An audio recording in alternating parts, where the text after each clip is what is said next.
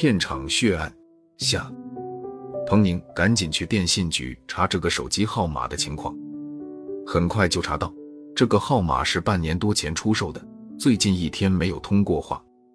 电信局还把最近这个手机的通话记录打印出来。彭宁研究后发现，这电话打出和接听最多的一个手机号码，竟然只和本机号码差一个数字。再到电信局查。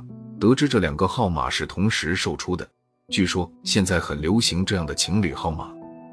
看来陈小燕和那个手机主人的关系非同寻常，但可以肯定那人不是宗瑶，因为宗瑶被杀后，这两个电话通话的次数更多了。电信部门有出售这两个号码的记录，这是被一个叫林二柱的人买走的，此人身份证上的地址是吉林省的一个小山村。公安局马上和吉林有关方面联系，查明林二柱一年多前外出打工，一直没回过家。和他一起出去的还有他的女朋友陈小燕。这真是山重水复疑无路，柳暗花明又一村。案情有了转机，彭宁决定马上调查林二柱。调查得知，林二柱在龙城的一家医用器材厂打工。彭宁和杜小雨来到这个厂。门卫指给他们林二柱工作的车间，车间正好走出来一个挺胖的中年人，他是那车间的头。门卫把胖子叫过来，让他喊林二柱出来。胖子进了车间，不一会儿出来了，告诉他们说林二柱今天没有上班。我们进去看看。彭宁对杜小雨说。他们迈进门时，正好和一个端了一摞纸箱的人擦肩而过。他们正要向车间里干活的工人问林二柱，一个人追过来喊走出去的那人：“二柱，你怎么把我领来的包装箱也搬走了？”彭宁恍然大悟，推了杜小雨一把，两人几乎同时拔出手枪追了出去。林二柱扔掉纸箱，没命的向厂门外跑去。彭宁和杜小雨鸣枪示警，林二柱也不肯停下。为了避免他逃脱。杜小雨一枪击中林二柱的腿，他这才倒了下去。两个警察过去将林二柱铐了起来。经审讯，林二柱交代宗瑶确实是他杀死的。他和陈小燕从东北来这里打工，但陈小燕爱慕虚荣，想当明星，正好有一个电视剧组要招群众演员，陈小燕就去了，结识了剧组副导演宗瑶。宗瑶被陈小燕的美色迷住了，陈小燕想通过她当明星。两人一拍即合，很快勾搭到了一起。林二柱恨死了宗瑶，就乘机偷换了道具手枪，借史春雪的手干掉了宗瑶。那你为什么还要杀死陈小燕？杜小雨问。林二柱说，他怕陈小燕以后把他杀人的事说出去，就把他也杀了。林二柱承认了自己连杀二命，看来案情已经明了。但彭宁总感觉有什么地方不对劲。林二柱为了陈小燕不惜去杀人，为什么陈小燕回到他身边后，林二柱又杀了他？对了，到现在我们还不知道杀人的那支手枪是从哪儿来的。林二柱只是一个外来打工的，怎么会有手枪呢？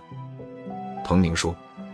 林二柱说那手枪是从一个陌生人手中买的，因为是在夜里交易，那卖枪人的情况他一点也不了解。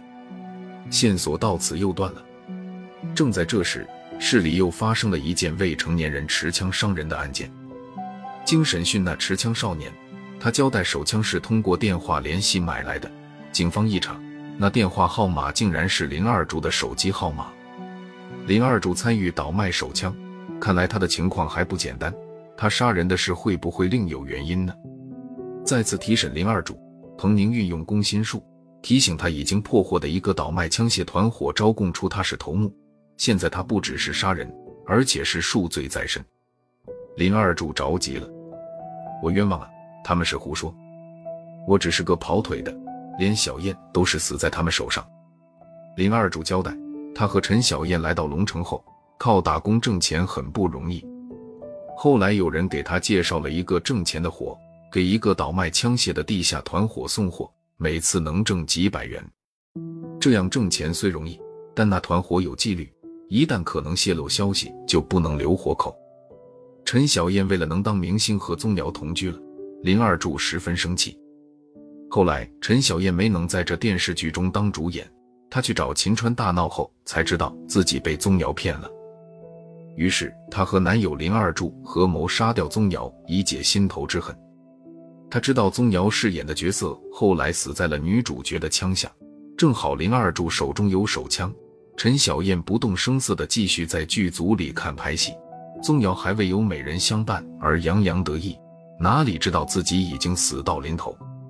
在拍那场戏的前一晚，陈小燕混进放道具的房间，将上膛的真手枪换下了第二天要用的假手枪。第二天拍戏时，宗瑶果然被史春雪打死了。按事先商量好的计划，陈小燕要趁混乱之际，用怀中的道具手枪换回真手枪。但她刚拿起真手枪，就被秦川呵斥，让她放下。陈小燕没有换回真手枪。又怕被人发现自己身上的假手枪，就偷偷塞到了车上司机的座位下面。那把真手枪作为证据被警察拿走了，林二柱无法交代，而且很快被团伙的小头目发现了。为了保密，按团伙的规矩要杀掉他灭口。林二柱百般求饶，团伙小头目答应留他活命，但要杀掉陈小燕，因为他的嘴巴不严，而且杀掉他可嫁祸于秦川。为了活命，林二柱一狠心点了头。他骗陈小燕叫秦川出来勒索他。秦川来到宾馆外，陈小燕已经被林二柱杀死了。你上面的头目是谁？彭宁问。就是那天你们在厂里见到的那个胖子，就是他通知我逃跑的。林二柱说。突然他想起了什么，你不是说把他们都抓住了吗？彭宁不再问下去。马上安排去抓那胖子，但胖子已经逃跑了。后来经过通缉才抓到他。通过胖子的交代，很快破获了一个制造并贩卖枪支的犯罪团伙。虽说拍这部电视剧出了两条人命，可是经众多媒体一渲染，等于做了一个不花钱的广告。拍完开播后很快走红，同时也给人们留下了深深的思考。